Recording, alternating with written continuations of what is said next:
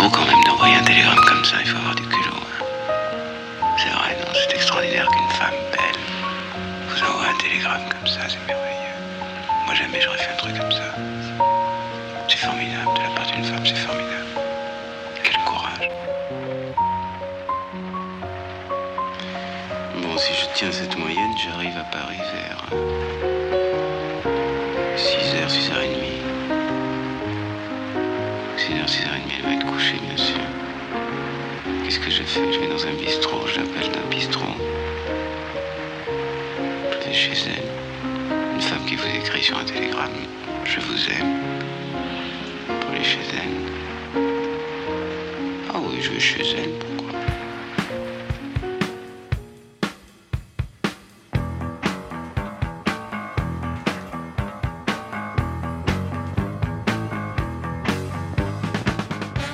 Bienvenue dans Movies saison 2. Ah, ça fait plaisir d'écouter ce générique euh, qu'on n'a pas entendu depuis quelque temps.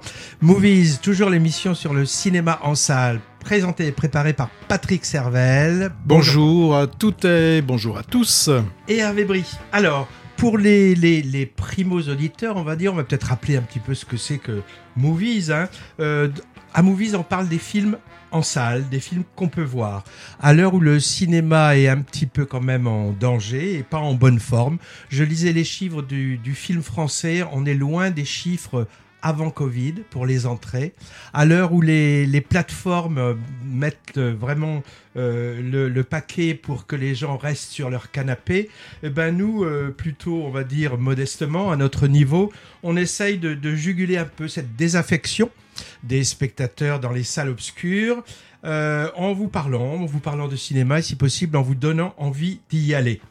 Alors, euh, par rapport à la saison 1, beaucoup de choses seront maintenues. Par exemple, on fera des commentaires sur les films qui nous ont plu. Euh, 3, 4, 5, ça dépend. Euh, on ne parle pas en général des films qui ne nous plaisent pas ou pas beaucoup. On évite. Ouais, sauf peut-être des fois c'est sympa Oui. d'être méchant, ça nous amuse, Quand mais ça on nous évite. énerve. Quand Ouais. ça nous énerve, qu'on on a des gens qui. C'est comme quand on a un élève qui pourrait mieux faire et qui fait mal, on a envie de lui On dire. Hmm. Euh, on va garder notre rubrique deuxième couche où on parle des films qu'on a déjà évoqués les saisons, les, les émissions d'avant. Euh, Là, la- la- comment on appelle ça déjà? Le viseur? Dans Mhm. le viseur, ça c'est les films. On a vu un petit peu qu'ils allaient sortir et ça nous intéresse, ça nous intrigue. Revue de presse, ciné, ben on verra si on a le temps. Je pense qu'aujourd'hui elle va passer à l'as parce qu'on aura beaucoup de choses à vous dire. Programmation musicale comme l'an passé en lien avec le cinéma, des, des chansons qui parlent de ciné, des acteurs, des actrices qui chantent, des, des extraits de bandes originales, etc. Et on essaiera de commencer toujours l'émission comme on a commencé aujourd'hui avec un, un extrait de, de quelque chose. Qu'est-ce qu'on a entendu là tout de Oui, suite? oui, bien là, on reconnaissait la, la voix tout à fait reconnaissable de Jean-Louis Trintignant. C'était extrait euh, du, du film Un homme et une femme. Et en fond musical, en fait, on avait la- un morceau euh, créé par, euh, par Vincent Delerme. Et c'était une chanson qui s'appelle Deauville sans Trintignant. Et donc là où je n'ai gardé que des extraits de, de, la bande, de la bande du, du film. Oui, puisque lorsqu'on a fait nos dernières émissions, euh, Jean-Louis Trintignant était toujours avec nous et il nous a quittés euh, en ce mois de juin et on voulait absolument faire un petit clin d'œil Hmm. à, ce, à ce grand acteur. On, on en dira peut-être un mot tout à l'heure. Alors, les nouveautés de l'émission par rapport à la saison. Alors, générique. Générique, c'est le même. Ça reste l'extrait des Blues Brothers. Mm. Le Peter Gunn, ouais. Voilà, Peter Gunn, le film de, de je sais plus qui, de John Landis de 80, la comédie musicale qui était un hommage au, au rhythm and blues. Alors, on se demandait s'il fallait changer. Patrick a proposé la version originale des années 50 de, de qui Oui, ben c'est euh, Mancini qui Ouais. l'a fait et c'était pour un c'était un feuilleton. Hein, c'est Ouais. un- c'est une musique de, de feuilleton et elle nous a semblé un peu fadasse. Alors moi j'ai proposé après une version un peu modernisée des années 90, un peu plus techno. Bon, on s'est pas mis d'accord. Alors statu quo, on garde les Blues Brothers pour notre générique. Qu'est-ce qui va changer cette année? La fréquence de movies. On a décidé finalement de faire une émission comme celle d'aujourd'hui où on dialogue, où on parle des films tous les 15 jours. Euh, ce qui veut pas dire qu'il y aura peut-être parfois des spéciales sur tel ou tel sujet et on pourra aussi alterner assez souvent avec des émissions consacrées aux musiques de films. En tout cas, le rendez-vous, ce sera toujours les mercredis à 9h sur Radio 19 21h. 21h, 21h. Sur Radio Génération 33 et bien sûr, on vous reparlera après des podcasts.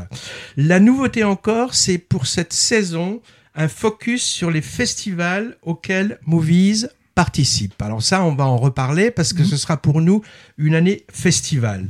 Et enfin, Patrick, je sais pas, on n'a pas vraiment discuté. Moi, je me disais qu'il pourrait y avoir des nouvelles rubriques, des rubriques à voir. Tu avais évoqué peut-être un, un aspect technique, toi, non? Tu fais la moue. Non, non, non, j'avais évoqué, et puis là, je pense que bah, je l'ai un peu mis de côté, mais ça va, ça va me revenir. Hein. Moi, je pensais aussi à une rubrique du genre euh, répondre à des questions auxquelles les auditeurs euh, euh, se posent pas. Bon, on verra. Euh, sur le cinéma, euh, du, bon, enfin, c'est des choses. On verra ça. Au programme aujourd'hui, Patrick. Alors oui, nous allons bien sûr revenir sur euh, bah, sur quatre films hein, qu'on a vus cette semaine. En tout cas, on, va faire un, focus particulier. Ces trois, ces quatre films, il y aura Revoir Paris. Il y a Tout le monde qui aime Jeanne. hein, un tigre et un président, ainsi que 3000 ans à t'attendre. Et il y aura peut-être aussi quelques petites notules sur d'autres films qu'on a pu voir pendant euh, qu'on a vu euh, pendant l'été ou qu'on a vu fin juin, dont on ne vous a pas parlé euh, dans Movies. Ouais, et puis quand même, en quelques mois, eh ben, il y a des gens euh, plus ou moins importants du cinéma qui Mhm. meurent. Donc, on voulait aussi leur rendre un petit hommage en, en nommant certaines personnes décédées cet été. Un mot sur les festivals auxquels Movies a participé cet été également. Et puis, euh, ben voilà, on va peut-être commencer par un, un peu de musique. Euh, Allez, c'est parti.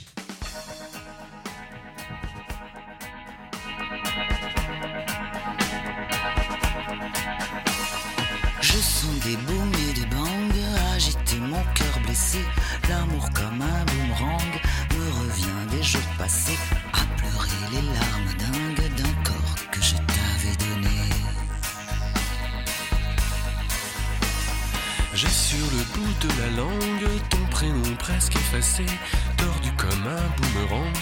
Mon esprit l'a rejeté de ma mémoire qu'à la bringue, et ton amour m'ont épuisé. Je sens des booms et des bangs agiter mon cœur blessé. L'amour comme un boomerang me revient des jours passés à s'aimer comme des dingues. comme de fous alliés. Sache que ce cœur exsangue pourrait un jour s'arrêter si, comme un boomerang, tu ne reviens pas me chercher. Peu à peu, je me déglingue, victime de ta cruauté. Je sens des booms et des bangs agiter mon cœur blessé. L'amour comme un boomerang me revient des jours passés à t'aimer comme une dingue prête pour toi à me damner. Toi qui fais partie du gang de mes séducteurs passés, prends garde à ce boomerang, il pourrait te faire payer toutes ces tortures de cingle que tu m'as fait endurer. Je sens des booms et des bangs agiter mon cœur blessé. L'amour comme un boomerang me revient des jours passés. C'est une histoire de dingue, une histoire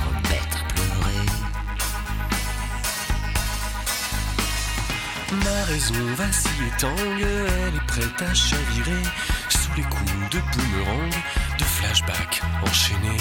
Et si un jour je me flingue, C'est à toi que je le devrais.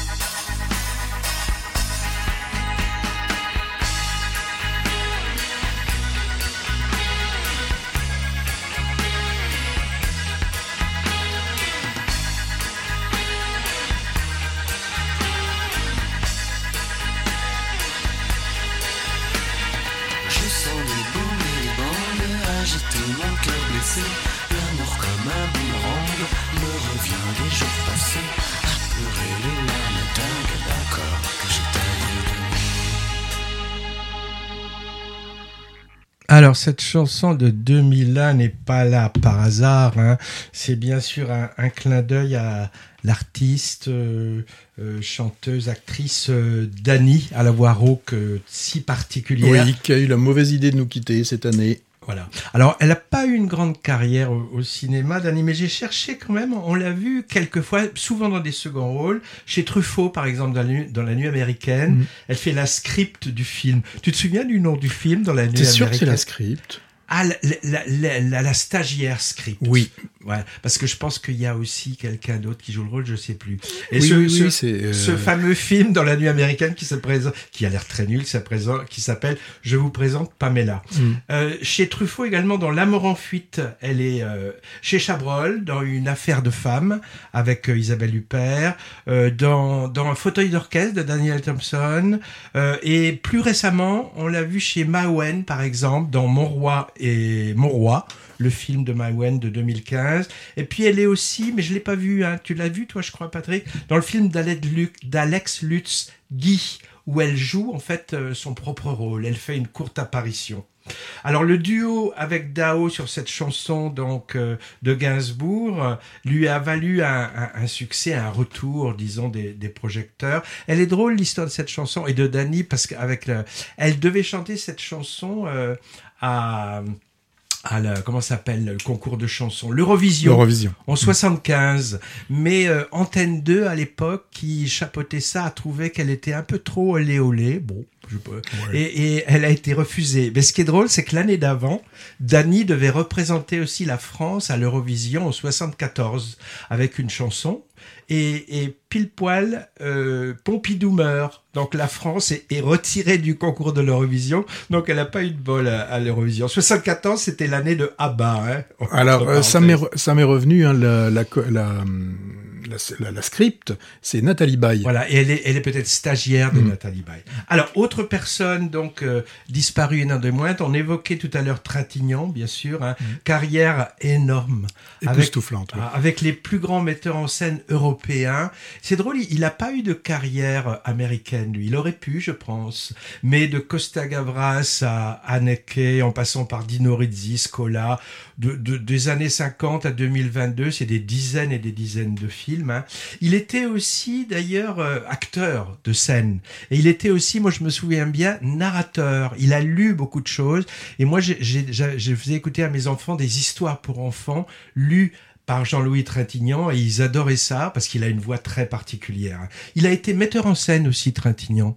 Euh, il a fait un film en 78 qui s'appelle Le Maître Nageur. Le Maître Nageur. Voilà, avec Guy Marchand et Brialy. Il en avait fait un autre avant. C'est vrai. Il, avait fait une journée particulière. Non, une.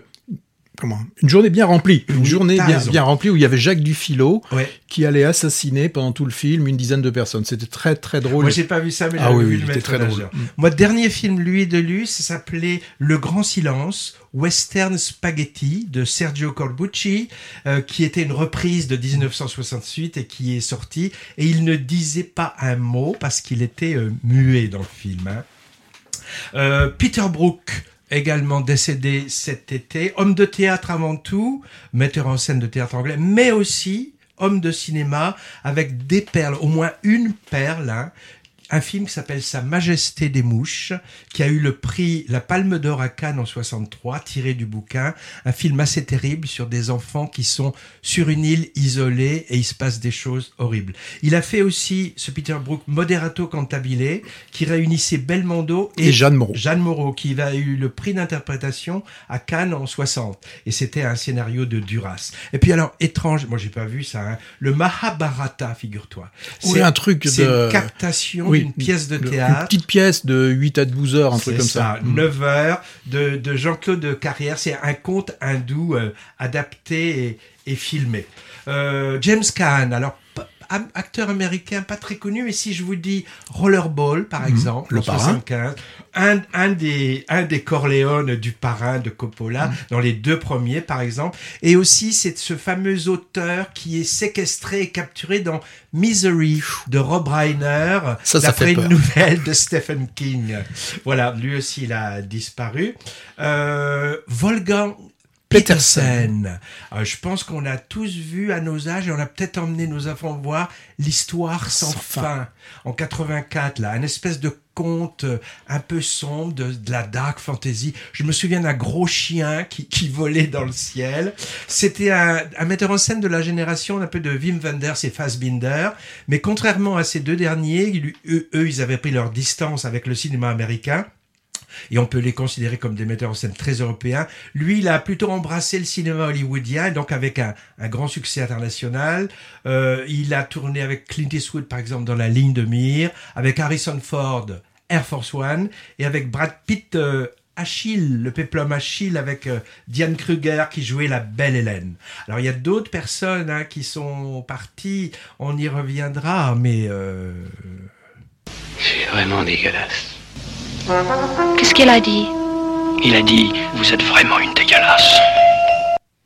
Eh oui. Moi, c'est toi, Patrick, qui m'a appris la nouvelle. Oui, on l'a appris hier, donc on l'a appris hier mardi. ça, ça m'a scié un petit peu. En effet, c'est Godard qui a Mhm. disparu. euh, euh, c'est dégueulasse, comme dit Jane Seberg. Et, et c'était c'était un Godard euh, sans doute à, à bout de souffle. C'était un bout de souffle. Alors maintenant, euh, qu'est-ce qu'on fait, Patrick? On dit un mot de certains films Oui, les qu'on a films. bien aimés cet été. Oui, ou Euh, très un, rapidement. un petit peu moins. Ben, je vais commencer moi par un film euh, que l'on- que j'ai vu euh, fin juin. C'était Elvis. Donc, euh, bah, la vie d'Elvis euh, Presley, Euh, film très intéressant, surtout avec le, le rôle joué par par Tom Hanks. Et là, c'était vraiment intéressant. Mais je pense qu'on en a parlé. Je pense Ah, qu'on je- non, non, parce que je Non. pense pas. hein. Non, non, non. euh, moi, j'aurais le souvenir, là, un film flamboyant de deux heures et demie, on aurait été dithyrambique. Non, non, non. C'est Mm. pour ça qu'on en parle maintenant. D'accord. Oui, oui, non, mais tu sais, ça, c'est la cas- première émission. hein. Ouais. Ce Baz Luhrmann qui a fait ce film, hein, c'est un peu le spécialiste des, des, des gros gou- gloubi-boulgas un peu baroques. C'est lui qui avait fait Roméo et Juliette, Moulin Rouge et puis aussi euh, Gatsby. Et franchement, moi j'ai j'ai- j'ai beaucoup aimé. Alors, il aborde pas la période tragique finale d'Elvis Presley. Hein. On, on voit, disons, ce qui est présentable d'Elvis Presley. Qu'est-ce qu'on a vu encore cet été qui Bah moi j'ai eu une, une petite une petite déception et je me dis qu'à un moment donné il est peut-être préférable de penser à arrêter de, de, de faire un film un film par an. Qu'est-ce que tu vas nous dire? Eh ben je pense moi au film euh, de Woody Allen, le Ah. film le film de Woody Allen euh, qui euh, qui se passe à Saint-Sébastien, on va en reparler peut-être tout à l'heure, certainement même tout à l'heure, où là on a une, petite his- histoire sans grand intérêt. Et moi, je me suis dit, tiens, en voyant le film, bon, bah, il a fait un peu le tour, Woody Allen. Et là, j'ai plus l'impression qu'il recherche en Europe les endroits où il peut faire des films, où euh, euh, l'office du tourisme local lui paye, euh, lui paye une partie de son film. Il n'a pas tiré tellement profit euh, de la ville de, de Saint-Sébastien. Donc voilà, bon, c'est une petite un film euh, Rif- euh, Rifkin's Festival. Ah, moi, je Voilà. suis un peu moins sévère que toi. J'avais Mm. lu des critiques très mauvaises aussi. Et franchement, j'ai passé un, un bon moment. Mais c'est vrai que c'est un côté euh, carte. Il nous avait fait des cartes postales de Barcelone, Mm. des cartes postales de Paris. Là, c'est une carte postale de Saint-Sébastien. Quand même, c'est ce qui nous a donné envie d'aller voir de plus près le festival de Saint-Sébastien, puisque le film a été tourné pendant le, le 68e Mm. festival de Saint-Sébastien, je crois. D'autres choses qui t'ont plu Oui, alors euh, si je regarde d'autres choses qui m'ont plu, euh, Moi, la nuit du 12. Oui, ça, Je voulais dire un mot de la nuit du 12 de Dominique Moll. Alors, succès, surprise, un peu arrêt essai de l'été. J'ai vu qu'il y avait plus de 500 000 spectateurs, qui pour un film comme ça, c'est vraiment un succès. hein. C'est une enquête sur un féminicide dans un petit village de l'Isère. Ambiance sombre, pesante, plaidoyer, on va dire, euh, anti-masculiniste, avec euh, comme enquêteur de la police judiciaire, donc Bouli Lanners, toujours impérial, et un nouveau venu, du moins pour moi, hein, que j'ai trouvé très très bien, qui s'appelle Bastien Bouillon, et je suis sûr que celui-là, on va en, en entendre parler. Et puis c'est l'occasion aussi de ce film de revoir Anouk Grimberg, que j'avais pas vu depuis longtemps au cinéma, et qui a toujours son jeu un petit peu décalé. Ça, c'était, c'était vraiment un très bon film. Asbestas. Asbestas, film franco-espagnol. Rodrigo Sorogoyen, il s'appelle. Thriller campagnard. Un couple de Français qui s'installe dans un petit village de Galice et qui a des problèmes avec les autochtones. Moi, j'ai trouvé qu'il y a une très grande tension dramatique dans ce film et Marina Foïs, Foy ou Foyce, est Foyce. vraiment impressionnante dans ce film. hein. Euh, Peter Von Kant, là, on n'était pas tout à fait d'accord aussi. Non, alors là, moi, euh, donc habituellement, euh, le- tous les films d'Ozon euh, me surprennent et je prends généralement du plaisir à voir tous tous ces films. Je me souviens de l'avant-dernier, donc celui avec Dussolier, Ouais. ou celui aussi un, l'été, alors je sais plus, si c'était l'été 84-85. Bon, généralement, j'aime bien Ozon parce que justement, il change de genre à, à- à chaque à chaque film.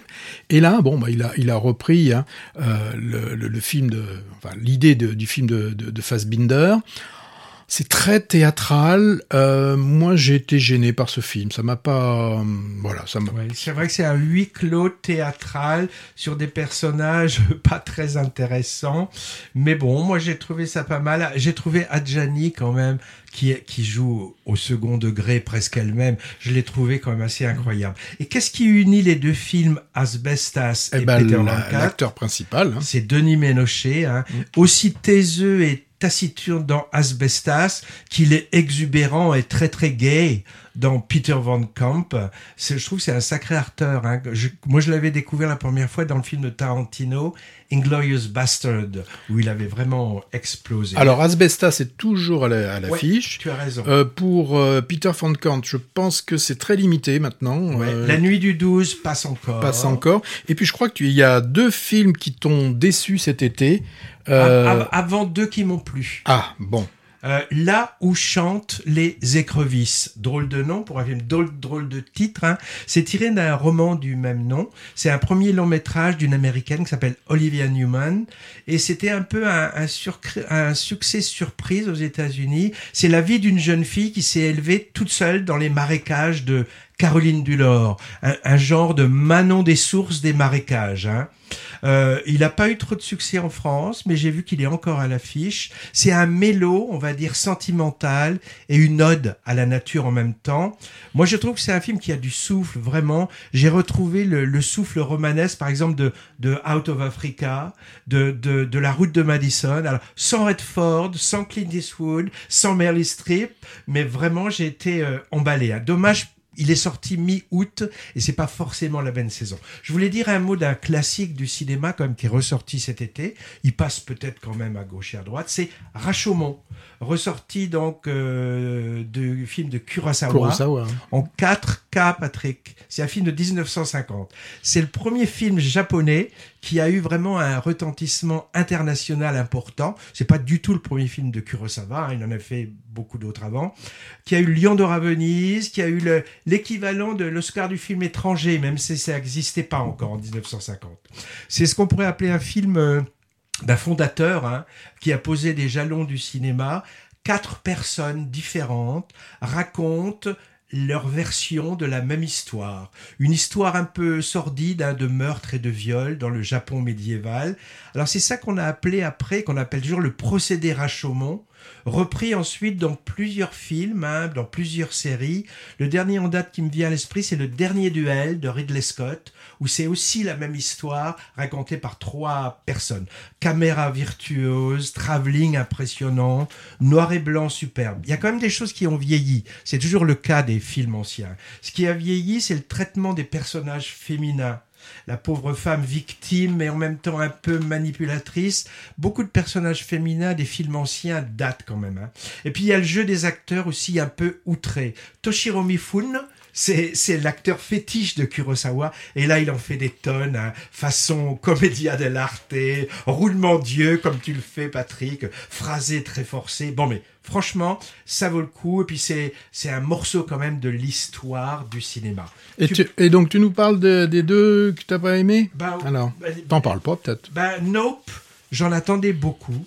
C'est le, le troisième film, le troisième long métrage de Jordan Peele, qui après Get Out et Us, des films horrifiques sur des problématiques raciales, eh ben, il nous propose comme ça un film euh, que j'ai trouvé une série B avec des prétentions de blockbuster, d'énormes moyens, et j'ai trouvé quand même pour pas grand chose. Il y a des choses à sauver là, mais j'ai pas le temps de les développer. Autre film qui m'a déçu, qui a été soutenu par la critique énormément, c'est euh, Leila et ses frères de l'Iranien euh, Saïd Roustahi, que j'ai trouvé très long, 2h45. On s'intéresse à des personnages désagréable, falot. C'est vrai que c'est une critique, encore une fois, de certains aspects de la société iranienne actuelle.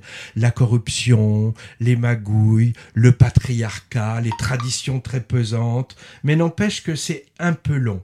En fait, euh, on est loin de la loi de Téhéran, hein, du mhm. même Saïd Roustahi il y a un an ou deux. En fait, euh, évoquer ce film donne l'occasion quand même de, de parler de, de cinéastes iraniens qui ont été emprisonnés cet été. Je pense que si vous avez lu la presse, vous l'avez peut-être vu. Le, le, le, cinéma iranien dérange, dérange le pouvoir. Quelqu'un comme Mohammad Rasoulov, qui nous avait fait Le diable n'existe pas, par exemple. Une des grandes claques au niveau du cinéma qu'on a pu avoir euh, cette année. Euh, il est allé soutenir Jafar Panahi, euh, metteur en scène de Taxi Téhéran qui a été emprisonné, eh bien le Mohamed Rasoulov, on l'a emprisonné aussi en même temps. Il y a d'autres aussi cinéastes. La communauté internationale euh, proteste. Hein. Par exemple, Jafar Pahani, il a été acclamé euh, à Venise, mais sans grand effet. En tout cas, chapeau à ces metteurs en scène que, qui sont courageux de continuer à faire des films. Et, et, et ça montre aussi que le cinéma, dans certains pays, ça reste une arme, une arme de lutte pour la démocratie.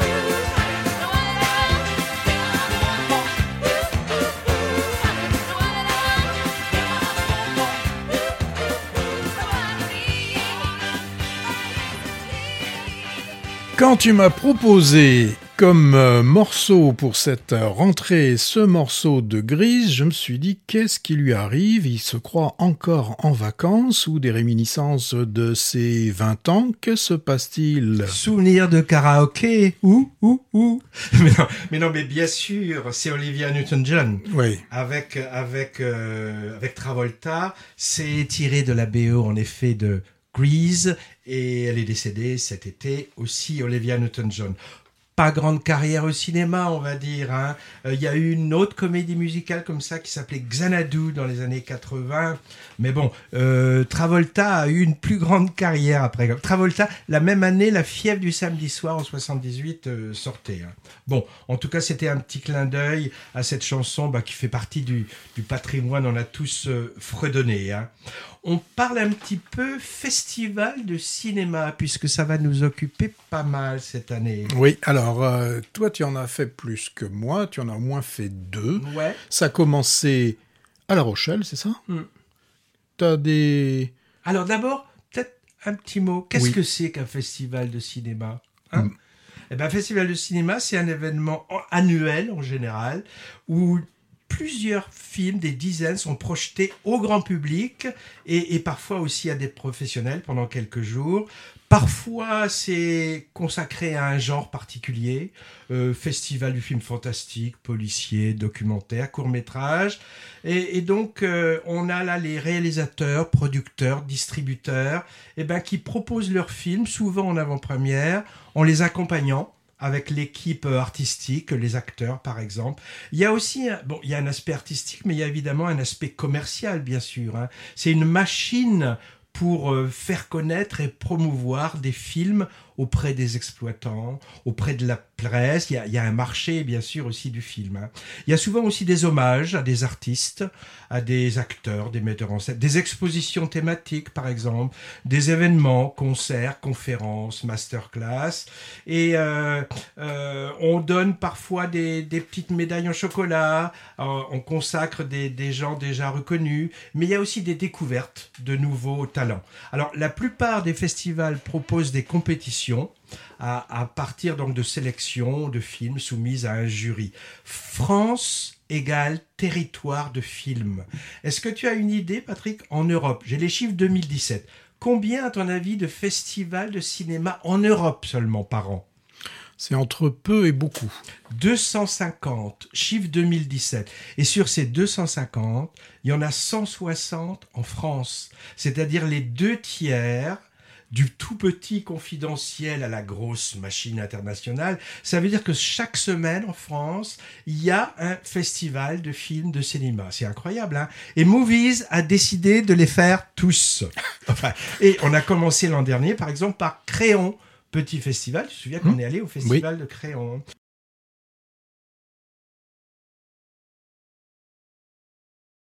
Donc ce, ce dynamisme du secteur festivalier français s'explique par plusieurs raisons.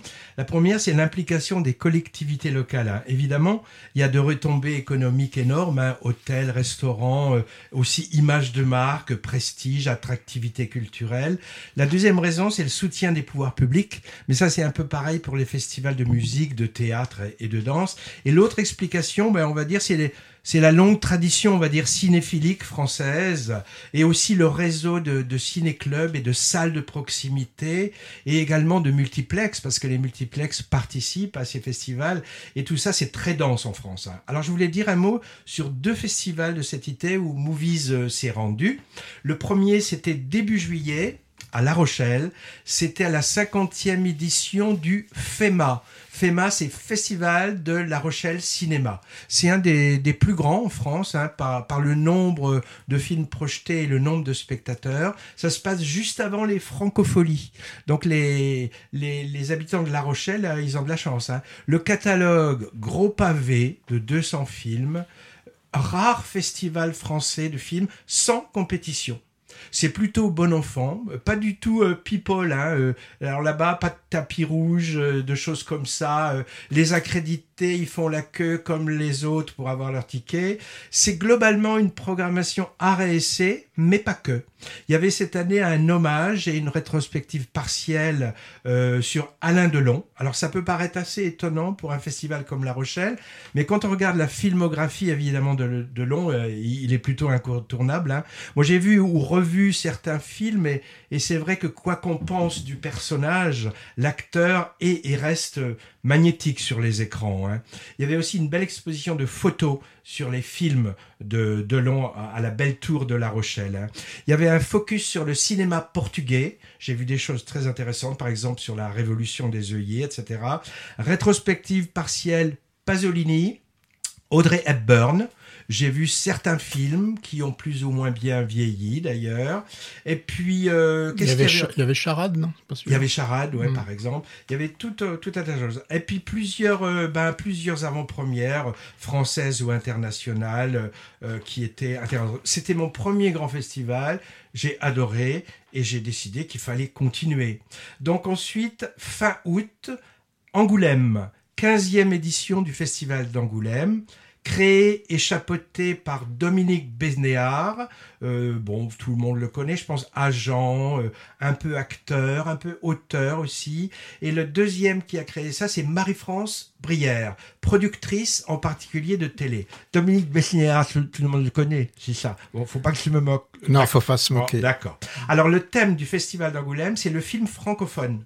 Donc ce sont des films bon français, mais aussi belges, québécois, euh, d'Afrique francophone, super bien organisé, je trouve, comme festival.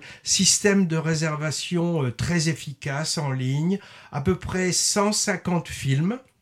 Et toutes les séances, en fait, étaient systématiquement présentées par un membre du film, euh, acteur, producteur, metteur en scène, et ça, c'est vraiment intéressant. Moi, ce que j'ai trouvé super vraiment à Angoulême, c'est que toute la ville est aux couleurs de cinéma. Il y avait d'immenses, dans toutes les rues, de grandes photos, donc d'acteurs, de metteurs en scène dans les rues, et tous les établissements culturels de la ville sont partie prenante. hein. Il y a un cinéma, par exemple, CGR, qui mettait ses 10 salles à disposition.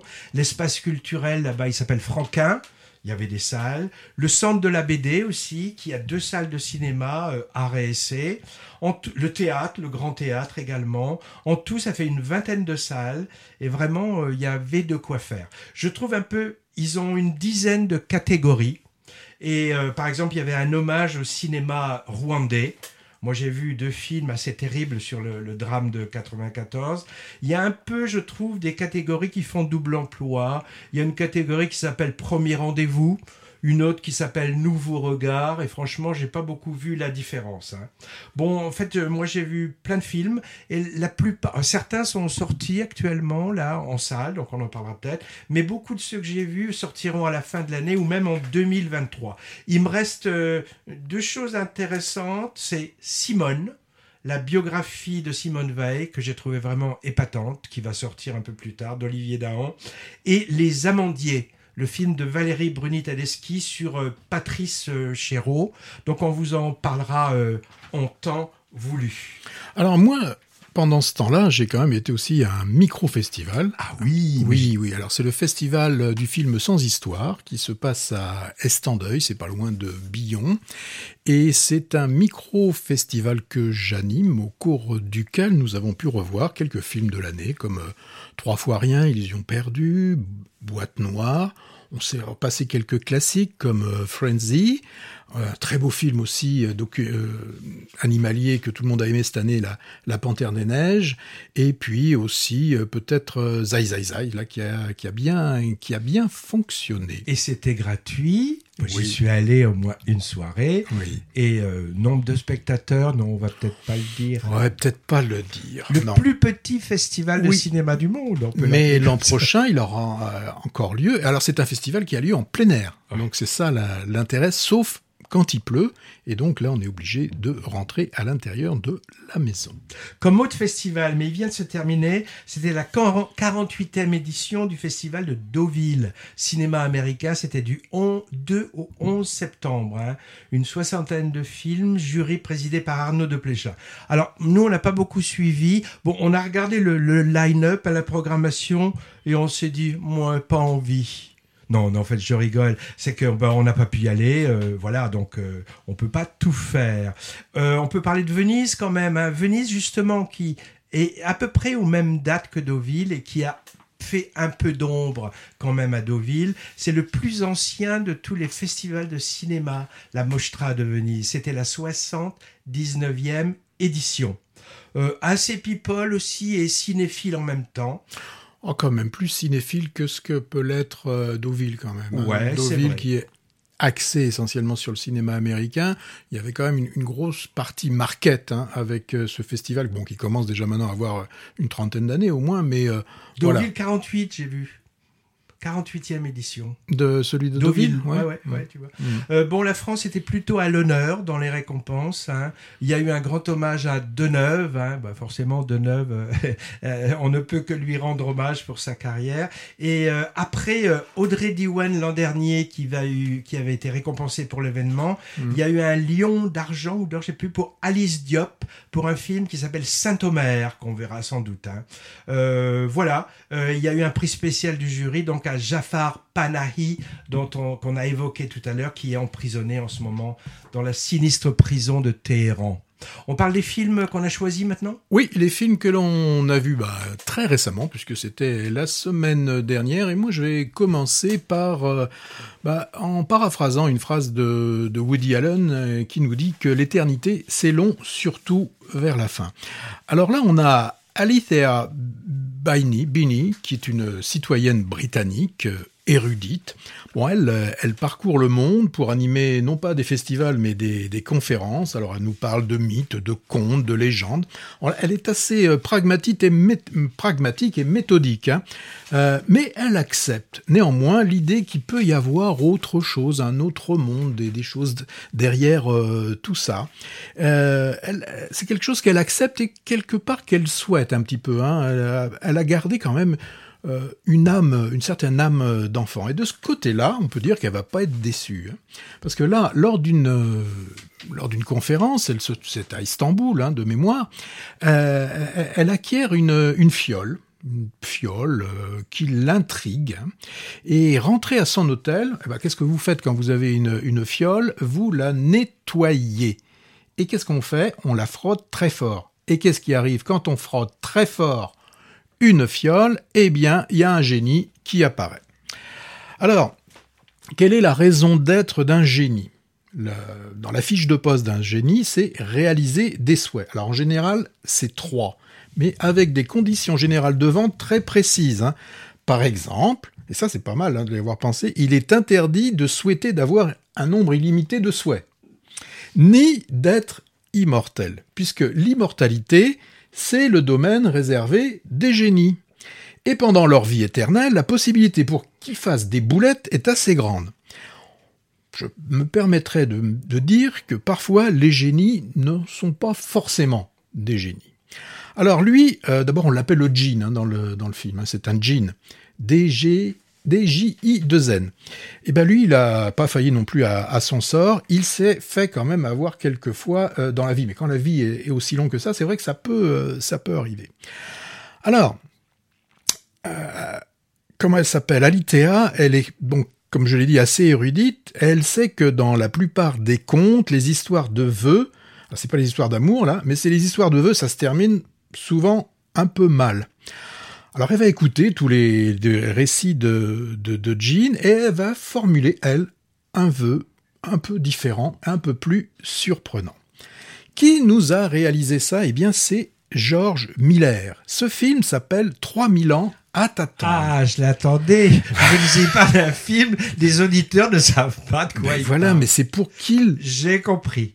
Mais c'est une méthode. 3000 ans à t'attendre. Là, on a, on a entendu. on a entendu- 2 minutes 30 environ. Bon, alors George Miller, hein, c'est pas c'est pas un minot hein, dans le dans Ah le non. cinéma. Il a déjà maintenant 77 ans. Il a commencé. Alors on s'en souvient tous dans les années 80 où il avait des Mad Max assez assez virils, hein, euh, on, peut dire hein, dans dans ses films. Et il avait aussi bah, des films déjà qui étaient des contes. Moi je me souviens des des sorcières d'Eastwick Mhm. euh, qui était euh, qui était assez euh, assez plaisant. Où il a fait aussi des films. euh, Vraiment là on est dans le dans le, dans le conte. Babe, un, un cochon dans, dans la ville. Bon, il, il a gardé son âme d'enfant, hein, notre euh, notre George Miller. Et 3000 ans à attendre. Ben moi ça m'a fait basculer un peu dans les contes des mille et une nuits. Hein, c'est ce que ce que ce que j'y ai vu euh, dans dans les contes. Tout est possible. Et surtout là, ce qui était je trouvais particulièrement intéressant, c'est que bien sûr pour avoir euh, ce rendu, on a des effets spéciaux que l'on ne voit pas. Moi, je suis rentré comme un enfant, je suis rentré dans dans dans ce film. Euh, alors, si je vous parle des des, acteurs, euh, le Jean, c'est peut-être, on nous l'a dit, peut-être celui qui pourrait devenir le, le futur James Bond, c'est Idris Elba. En tout cas, pour jouer euh, les, euh, les génies, il est tout à fait euh, crédible. Il hein. a peut-être les oreilles pointues. Hein. Oui, alors on dirait un peu du Spock. Hein, euh, je sais pas, là aussi, les, les moins de 50 ans, ils peuvent pas connaître. Euh, et puis, on a Tilda Swinton, celle que l'on a vue récemment, par exemple, soit dans Memoria, The Souvenir, ou encore The French euh, Dispatch. Alors, moi, j'ai trouvé qu'ils qu'ils forment un, un couple crédible, et euh, certainement que l'histoire qui va les animer, ben, ils ont peut-être eu raison d'attendre ces trois 3000 ans.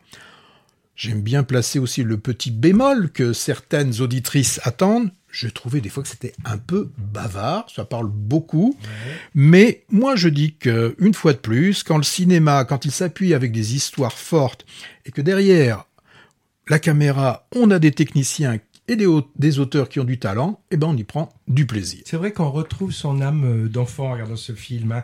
Mais ce, ce George Miller, il est incroyable. Il, il a fait aussi des dessins animés. Là, Happy Feet, là, c'était les pingouins. J'ai vu qu'il euh, prépare un autre Mad Max qui va Oui, sortir. en très 25, bientôt. j'ai cru. Ou 24 ou 25. Oui. Mais moi, j'avais adoré la celui de 2015, Furry Road. Je trouve vraiment que c'est un chef-d'œuvre, c'est le meilleur de tous les Mad Max. hein. Et oui, Tilda Swinton et Idris Elba, vraiment, c'est des acteurs euh, super. Moi, Et Idris toi Elba, je l'ai découvert dans Surécoute. C'est- Ça, s'appelait The Wire, un feuilleton américain, une série. Mm. Une série, on dirait un Ouais, feuilleton. une série et aussi une, il est britannique en fait hein, et aussi Luther euh, une série britannique où il est flic hein.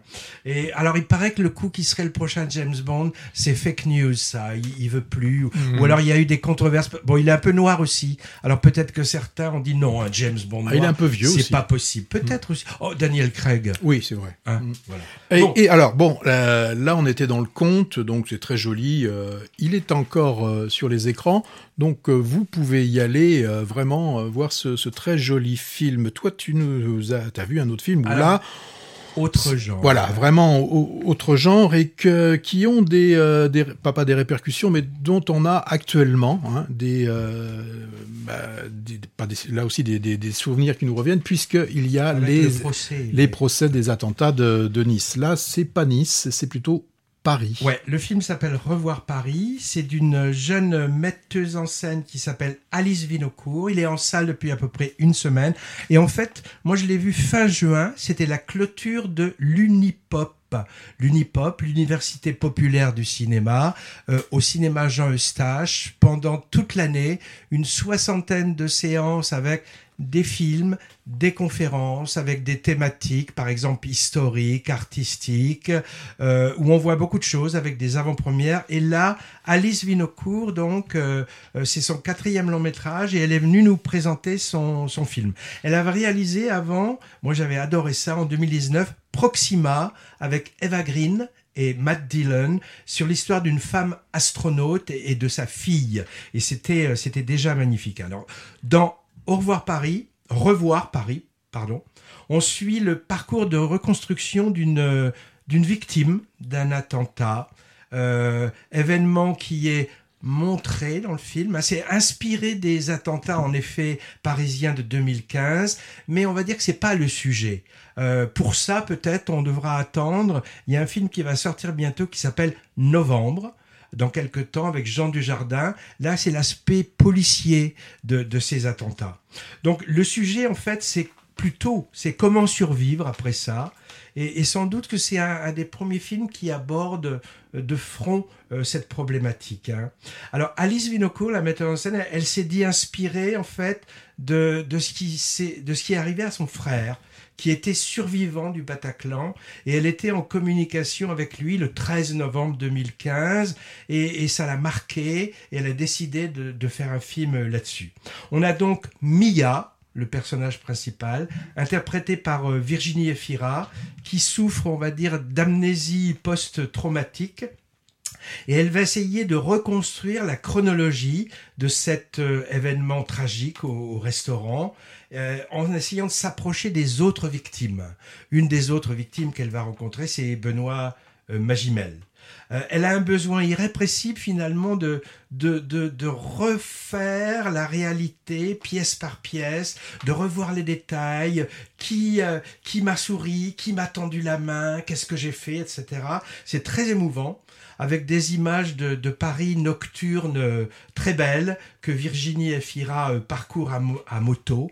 C'est une quête finalement de, de paix intérieure, de réconfort, et qui passe, et, et ça peut paraître paradoxal, hein, par le fait de revivre les détails, de revivre la chronologie de cette soirée au restaurant, comme un peu pour, euh, pour retrouver pour retrouver peut-être des traces d'humanité durant ce moment, des traces d'humanité qui pourraient effacer, qui pourraient un peu se superposer à la barbarie des événements. Alors j'ai, moi ça m'a beaucoup plu, j'ai quand même deux, deux, deux petits bémols, on aime bien les bémols, hein, deux détails mais quand même. Et, et ces deux détails, avec le recul, j'aurais dû le dire à la réalisatrice. hein. Mais vous savez, ce genre de présentation, euh, on n'ose pas trop aborder les sujets qui fâchent. On, on a peur un petit peu. Donc, mais, mais j'aurais dû. Euh, j'ai trouvé qu'elle a dans son film deux choses un peu superflues appuyées, faciles, alors que c'est pas du tout la tonalité du film. hein. Alors parfois, euh, vous le savez très bien, on peut aimer un film moyen à cause d'une ou deux scènes qu'on trouve géniales. À l'inverse, une scène parfois peut, peut gâcher un film. Là, ça va pas jusque là, mais je vais quand même en dire un mot. Ça, ça t'embête pas, Patrick, de ces deux scènes? La première, c'est au, jamais. au début, lors de l'exposition du film, avant l'attentat, il y a, y a une scène que je trouve superflue, un peu inutile de, de ce qu'on appelle jump scare. C'est-à-dire, sursaut de frayeur, dire qu'on on nous fait croire qu'il va se passer quelque chose, ah puis non, le genre, tu sais, un bruit terrible, vois une porte, c'est le chat qui s'en va. Et là, il y a une scène comme ça avant les attentats, et, je, la trouve un peu facile, cette scène de, fausse alerte. Une deuxième qui m'a un peu plus embêté parce qu'il est plus longue, un long plan fixe sur une jeune fille qui pleure et qui n'apporte pas grand-chose. C'est le genre de plan, je trouve, qui... Au cinéma, on, veut croire ce qu'on nous montre. hein. Donc, on met de côté notre euh, incrédulité. C'est ce que les, les, anglo-saxons appellent suspension of, disbelief, la suspension d'incrédulité. Il y a une espèce de, de contrat moral inconscient, en fait. Euh, on veut croire en ce qu'on nous montre. Euh, et, et parfois, il y a certaines scènes qui se mettent à gâcher ça. Par exemple, cette scène, moi, j'étais plus dans le film, je me disais, mais qu'est-ce qu'elle nous montre? Bon, oui, l'actrice, elle a fait plusieurs prises pour la faire pleurer. Est-ce qu'elle a mis des oignons pour la faire pleurer Ce genre de choses, finalement, qui nous fait rentrer dans le réel de la fabrication du film. On n'est plus dans le film. Bon. Euh, ceci dit, c'est franchement, euh, j'au- j'aurais pu lui dire parce que cette jeune femme avait l'air très drôle et naturelle. hein. Donc, moi, je trouve que Au revoir Paris, c'est plutôt une très bonne pioche. Au revoir, Paris. Au revoir Paris, mais c'est attention, un drame plutôt émouvant.